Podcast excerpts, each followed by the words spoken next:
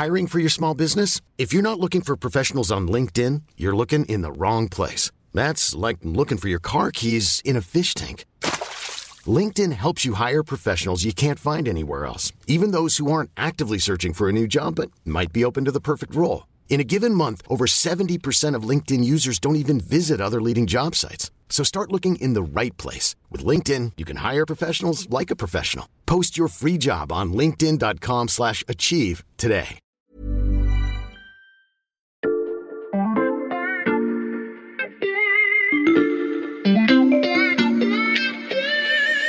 Je n'ai jamais fraudé de ma vie. J'ai écrit 3500 publications internationales. L'essai réalisé sur 41 mineurs dont on parlait tout à l'heure, eh bien, il respectait pas tellement ces règles. Se prévaloir d'une autorisation alors qu'on ne l'a pas, ça, ça tombe sous le coup de la loi et c'est jusqu'à un an d'emprisonnement et 15 000 euros d'amende.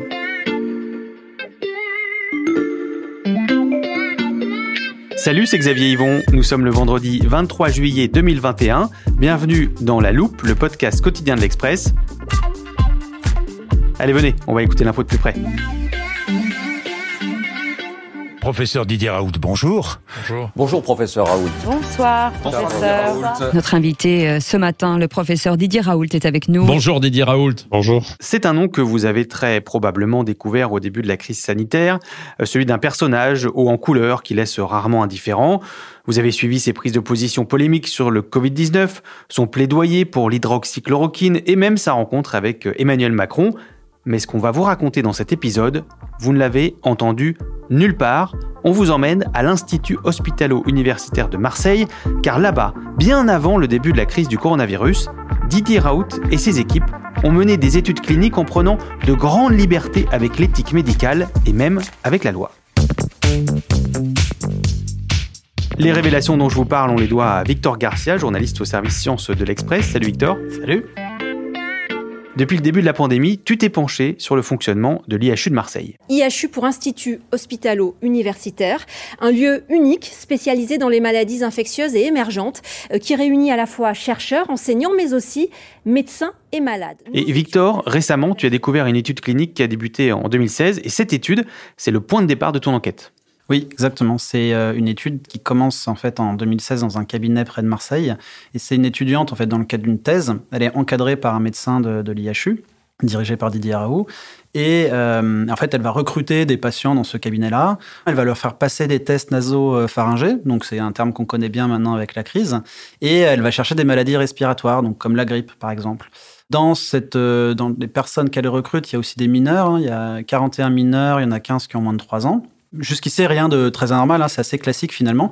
Donc elle va euh, prendre ces, ces, prélèvements, elle va faire des analyses à l'IHU, puis après elle va les comparer avec des résultats d'autres personnes qui sont dans d'autres essais cliniques en fait dans des hôpitaux de Marseille. Ouais, donc une étude, je le dis, assez classique, réalisée sur l'humain. Et les études de ce type, Victor, elles sont strictement encadrées en France. Oui, la loi française est particulièrement protectrice. En fait, parmi toutes les lois dans le monde, la loi française est l'une des plus solides, on va dire.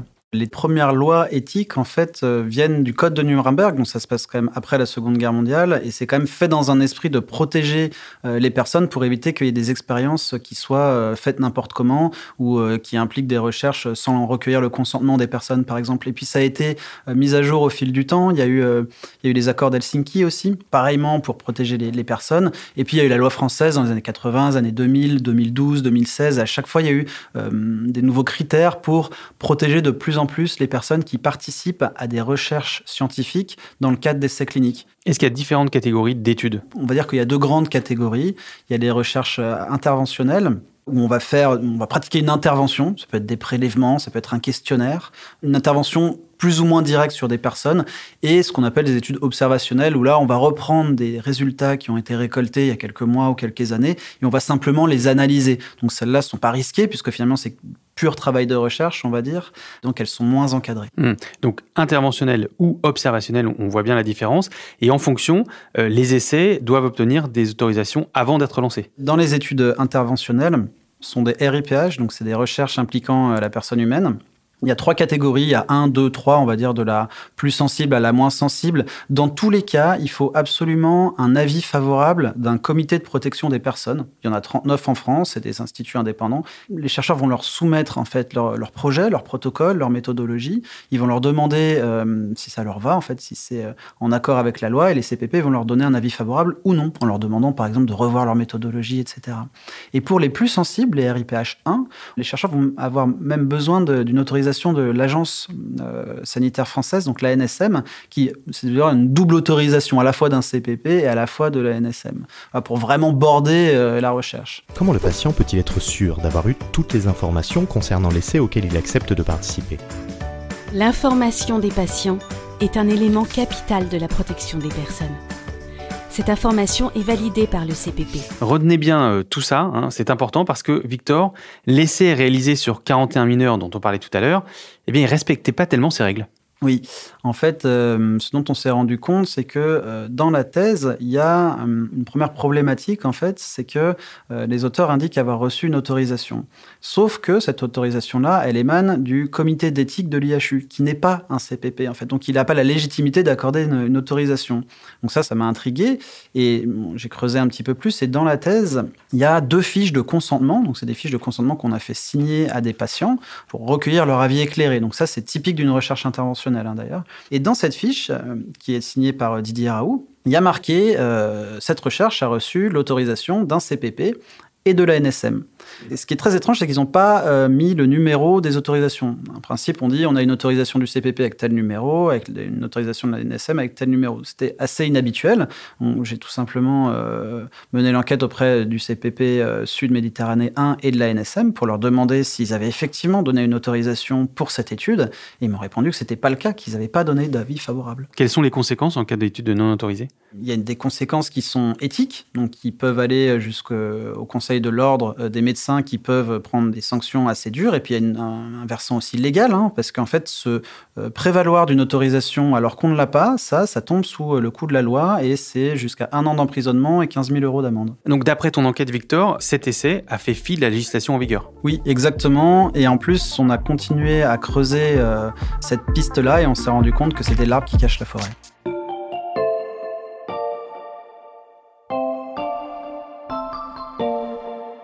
Moi, je ne suis pas un homme de télévision, je suis un homme de chiffres, je suis un scientifique. Ce que je dis est basé sur des données pour lesquelles j'ai des documents et de la réalité. Et donc... Victor, quand tu nous dis que c'est l'arbre qui cache la forêt, euh, c'est parce que tu as identifié d'autres exemples d'études menées par l'IHU qui ne respectent pas le cadre légal prévu.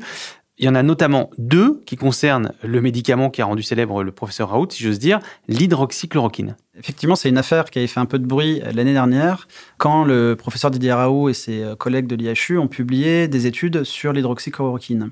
Il y a une toute première étude qu'il a publiée et euh, celle-là, elle est complètement euh, légale, il n'y a pas de, de, problème, tout semble en ordre puisqu'il a demandé une autorisation à un CPP, un avis favorable, il l'a obtenu. Il a eu obtenu aussi l'autorisation de la NSM et il a mené son étude. Jusque-là, tout va bien.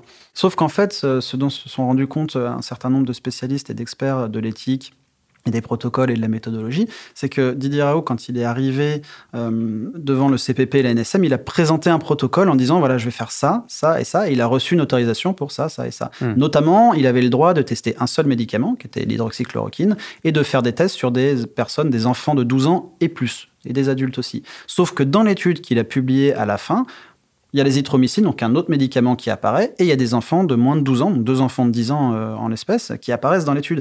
Et ça, c'est hautement inhabituel parce qu'il n'a pas reçu des autorisations pour ça. Et il y a une, deuxième étude, et celle-là est sans doute euh, un peu plus compliquée. Elle porte euh, aussi sur l'hydroxychloroquine et l'azithromycine. Et cette fois, euh, ils ont demandé une autorisation euh, d'un CPP et de la NSM.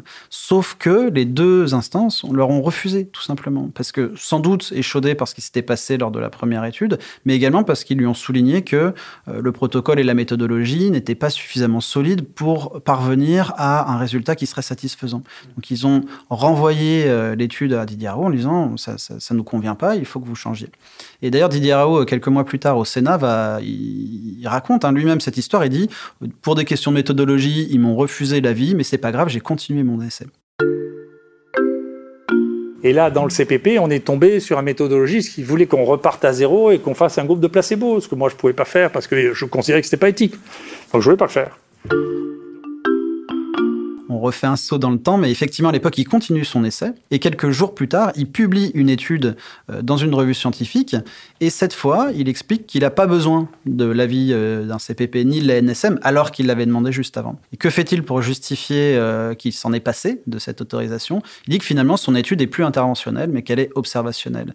Et Évidemment, tous les experts à qui j'ai pu parler, que ce soit à l'époque et puis dans le cadre de cette enquête, me disent que c'est absolument impossible que cette étude soit observationnelle, qu'il suffit, c'est un petit peu technique, mais il suffit de lire en fait le protocole et la méthodologie de l'étude pour se rendre compte que c'est une étude qui devait avoir une autorisation d'un CPP et de la NSM. Donc tout ça c'est troublant, Victor, et en creusant ces études qui visent à démontrer euh, l'efficacité de l'hydroxychloroquine, tu as découvert encore de nouveaux éléments. Oui, exactement. En fait, début 2021, l'équipe de DRAO a publié une sorte de correctif à sa première étude dans lequel il précise d'autres modifications. C'est-à-dire, il dit par exemple qu'au lieu d'avoir 36 personnes, il y en avait 42, pareil, ce qui est mmh. hautement inhabituel. Il dit que euh, finalement, les résultats sont pas exactement ceux qu'il a obtenus dans la première étude. Donc, ça, c'est d'autres éléments qui sont très troublants. Il y en a un autre qui est de l'interview en fait d'une personne euh, dans la presse locale. Donc c'est Laetitia, elle s'appelle, elle a 37 ans, elle est avocate. Elle explique qu'elle a participé à une étude euh, au sein de l'IHU et qui est une expérience interventionnelle, c'est-à-dire qu'on lui a fait passer des examens, il y a eu des prélèvements, il y a eu des scanners, euh, des prélèvements nasopharyngés, etc. Donc on pourrait se dire ça correspond à la première étude qui a été autorisée. Sauf que quand on regarde la publication de la première étude, il n'y a aucune personne de 37 ans qui correspond à son témoignage. Donc ce qu'on peut imaginer, c'est que cette personne-là a signé une fiche de consentement et a passé des tests pour une étude, mais qui n'est pas celle qui est autorisée. Ça, Victor, c'est pour euh, les études sur l'hydroxychloroquine, mais tu as continué à creuser et tu as découvert qu'il y avait d'autres études plus anciennes qui posent aussi question. Effectivement, je me suis plongé dans une dizaine d'études publiées par l'IHU ces 20 dernières années et on a découvert qu'il y a effectivement un certain nombre qui posent des questions euh, à minima. Et lesquelles, par exemple? Il y a aussi une deuxième liste euh, d'études qui sont assez euh, troublantes. La toute première, c'est une étude qui porte sur des slips anti-poux sur des SDF à Marseille. Donc le but, en fait, c'est de, euh, d'étudier des SDF qui portent des slips anti-poux, d'autres qui n'en portent pas, et de voir la différence, de voir une différence de résultat si le slip anti-poux est efficace ou pas. Pour cette première étude-là, je me suis renseigné. Ils ont effectivement reçu une autorisation d'un CPP et de la NSM. Donc on peut se dire, bon, tout semble en ordre. Sauf que ce qui a attiré mon attention, c'est que le numéro qui est rattaché à cette autorisation-là est assez inhabituel.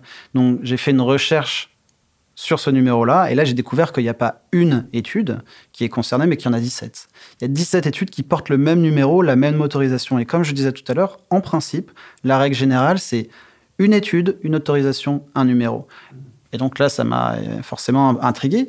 Et hum, j'ai interrogé euh, un petit peu toutes les autorités compétentes pour savoir pourquoi est-ce qu'il y avait 17 numéros. La réponse est assez cocasse, mais il s'avère qu'il euh, y a deux études qui sont effectivement autorisées avec le même numéro, et ça c'est OK, c'est légal. Il y en a deux autres qui ont été autorisées, mais sous un autre numéro, et les auteurs se sont simplement trompés. Et il y en a 13 autres qui ne sont absolument pas liés à ce numéro-là. Mmh. On ne devrait pas lire dans ces études euh, qu'elles ont été autorisées sous ce numéro-là. Les auteurs de l'IHU s'en défendent en disant oui, mais ces études-là, elles n'avaient pas besoin d'autorisation. J'ai inscrit ce numéro-là. Je reconnais une erreur dans la rédaction, mais comme j'avais pas besoin d'autorisation, finalement, c'est pas grave. Hmm. Or, moi, j'ai passé au crible ces études-là. J'ai demandé aussi à des experts de les analyser pour moi. Et dans ces 13 études qui restent avec ce même numéro, qui soi-disant n'ont pas besoin d'autorisation, il y en a au moins deux qui sont des études interventionnelles. Il y en a une qui porte sur la tuberculose chez des sans-abri à Marseille, une autre qui porte sur le Covid. Donc on est quand même très loin des slips anti hein. Les deux études ont été réalisées en 2019 et 2021. Et c'est deux études où on passe des scanners, où il y a des prélèvements, où il y a de l'intervention, pour résumer. Et donc, elles avaient besoin d'une autorisation d'un CPP à minima. On commence à avoir une sorte de schéma euh, répétitif. Au total, combien d'essais cliniques tu as identifié, euh, Victor? Alors dans mon enquête, il y en a au moins 4 voire 6 qui posent vraiment question. Dans toutes les autres études que j'ai vérifiées, il y en a beaucoup plus qui posent des questions. Et puis euh, il y a aussi une chercheuse, une spécialiste de la fraude scientifique qui s'appelle Elisabeth Bick, euh, qui elle depuis un an s'est vraiment penchée sur toutes les études de l'IHU et elle, elle a soulevé une soixantaine d'études dans lesquelles il y aurait des problèmes. Alors elle dit pas forcément que c'est illégal, elle dit pas forcément que c'est des manipulations volontaires, mais elle a posé des questions directement à l'IHU Didier Raoult. Par exemple, elle a trouvé dans des études qu'il y avait des manipulations d'images, c'est-à-dire qu'il y a une étude où on est censé présenter des résultats avec des images qui sont censées les montrer. Et elle s'est rendue compte que ces images-là, en fait, c'était des copier-coller d'images qui proviennent de banques d'images sur Internet, donc qui n'ont rien à voir. Et puis, il y a aussi un certain nombre de questions éthiques qu'elle a soulevées, euh, sur lesquelles il faudrait à minima euh, enquêter, ou du moins euh, pour lesquelles Didier devrait apporter une réponse, selon elle. Je n'ai jamais fraudé de ma vie. J'ai écrit 3500 publications internationales. Je n'en ai jamais rétracté aucune. Euh, pour l'instant, il y, a une fille qui me traque, une chasseuse de tête depuis que je suis célèbre, qui a réussi à trouver 5 erreurs euh, sur 3500. Il y en a probablement beaucoup plus que ça. J'estime qu'il y a entre 2 et 4 d'erreurs dans les papiers que j'ai faits. Et donc, euh, je ne serais pas étonné qu'on trouve d'autres erreurs. Mais je, je, dois vous dire que je ne suis qu'un pauvre humain et que je fais des erreurs comme tout le monde. Est-ce qu'il y a des enquêtes qui ont été ouvertes sur, en tout cas dans certains de ces cas? Alors, au cours de l'enquête, j'ai pu avoir des réponses euh, de la NSM et de la PHM qui me confirment les deux instances qui sont en train de mener des enquêtes internes pour voir si toutes les études menées par l'IHU ces dernières années sont bien conformes avec la loi. Euh, la PHM m'a promis une transparence totale euh, sur la communication des résultats de cette enquête. Et la NSM, de son côté, m'a dit que si jamais ils détectent des irrégularités, ils saisiront de nouveau la justice. Hmm. Il y a aussi une autre enquête qui est maintenant euh, classée sans suite, mais c'est celle qui est liée à l'hydroxychloroquine. En fait, à l'époque, les deux études dont on a parlé tout à l'heure, il y a eu des chercheurs qui se sont plaints en fait de ces irrégularités-là, et le parquet de Marseille a été saisi. Ils ont posé des questions à la NSM. La NSM leur a répondu en leur disant qu'effectivement, il y avait des grosses problématiques sur ces études. Et le parquet de Marseille a continué son enquête, mais d'une manière un petit peu euh, inexplicable de l'avis de tous les experts, ils ont décidé de la classer sans suite en donnant des arguments qui, selon de nombreux experts à qui j'ai parlé, sont euh, une interprétation très locale du Code de la santé publique. Hmm. Et Didier Raoult, lui, il ne risque pas des sanctions par ses pairs, par exemple au niveau de l'ordre des médecins? Ah, effectivement, il y a une enquête qui a été lancée. Euh, ça, c'est l'ANSM qui a également saisi l'Ordre des médecins, mais c'est une instance qui est assez régulièrement critiquée pour sa prudence ou sa lenteur. Et pour l'instant, ils n'ont toujours pas rendu euh, leur conclusion. Ces procédures sont donc euh, au point mort et vivement critiquées par le principal intéressé. Il y a une espèce d'acharnement sur nous qui fournissons les seules données exploitables que l'on ait dans ce pays les seules données qui sont maintenant utilisées par le ministère de la Santé pour soigner les gens, on a eu un harcèlement qui, euh, qui, même moi, me surprend. Je sais que c'est difficile de me surprendre. Une défense d'autant plus virulente que ces études sont très importantes pour Didier Raoult. Vous allez comprendre pourquoi.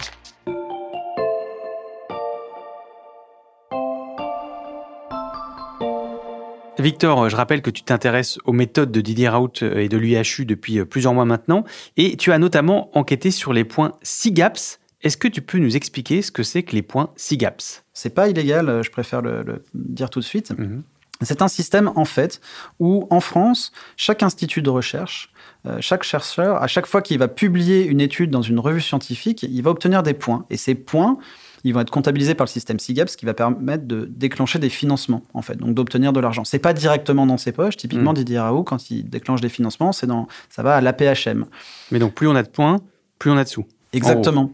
Et en fait, forcément, on voit bien comment est-ce qu'on peut tenter de profiter de ce système-là, c'est de publier le plus possible d'études. Et en fait, il se trouve qu'il y a un système qui est quand même bien mis en place à l'IHU, qui consiste à publier un maximum d'études qui sont de piètre qualité dans des revues scientifiques qui sont dirigées par des amis à lui. Et cette manière de profiter du système SIGAP, c'est bien Didier Raoult s'en est même lui-même vanté dans une vidéo. Alors tendez bien l'oreille, c'est enregistré dans un amphithéâtre, mais il explique bien que c'est très rentable. Le point SIGAP, ça rapporte 2000 euros. Et cette fracture-là, c'est le passage à l'IHU. Depuis que l'IHU a été créé, eh bien, on, a augmenté de 60% la production scientifique, qui rapporte de l'argent, donc c'est plutôt une bonne affaire. Alors ça, c'est une piste pour expliquer pourquoi euh, Didier Raoult mène autant d'études. Mais Victor, tu nous disais que des scientifiques ont déjà tiré la sonnette d'alarme. Alors comment ça se fait que ces libertés qu'il prend parfois avec les règles ne soient pas euh, sanctionnées? Alors il y a plusieurs pistes d'explication, euh, plusieurs hypothèses du moins. Euh, la première, c'est qu'il faut quand même pas oublier que Didier Raoult a publié des études qui sont très intéressantes dans des revues assez prestigieuses et que c'est pas non plus un charlatan qui ferait des études euh, que des études euh, nulles. Hmm. Donc c'est quand même quelqu'un qui a publié des travaux scientifiques très sérieux. Donc il a une certaine aura dans le milieu par rapport à ces études-là. Néanmoins, comme d'autres enquêtes l'ont révélé, il y a quand même de nombreuses problématiques dans ces, dans ces travaux.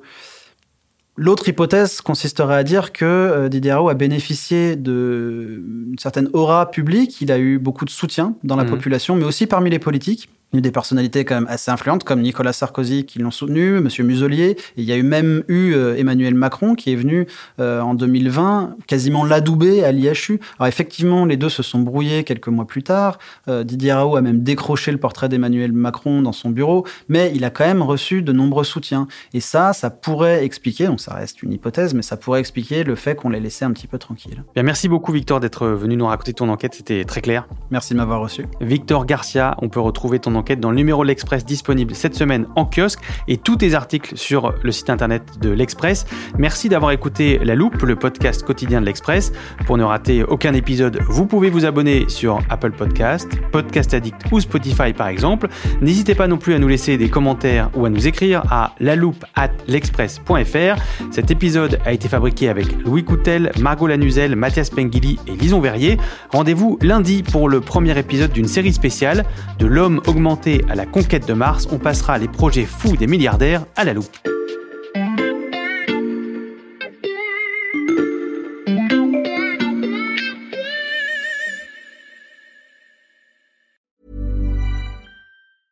I'm Sandra, and I'm just the professional your small business was looking for. But you didn't hire me because you didn't use LinkedIn jobs. LinkedIn has professionals you can't find anywhere else, including those who aren't actively looking for a new job but might be open to the perfect role, like me. In a given month, over 70% of LinkedIn users don't visit other leading job sites. So if you're not looking on LinkedIn, you'll miss out on great candidates like Sandra. Start hiring professionals like a professional. Post your free job on linkedin.com/achieve today.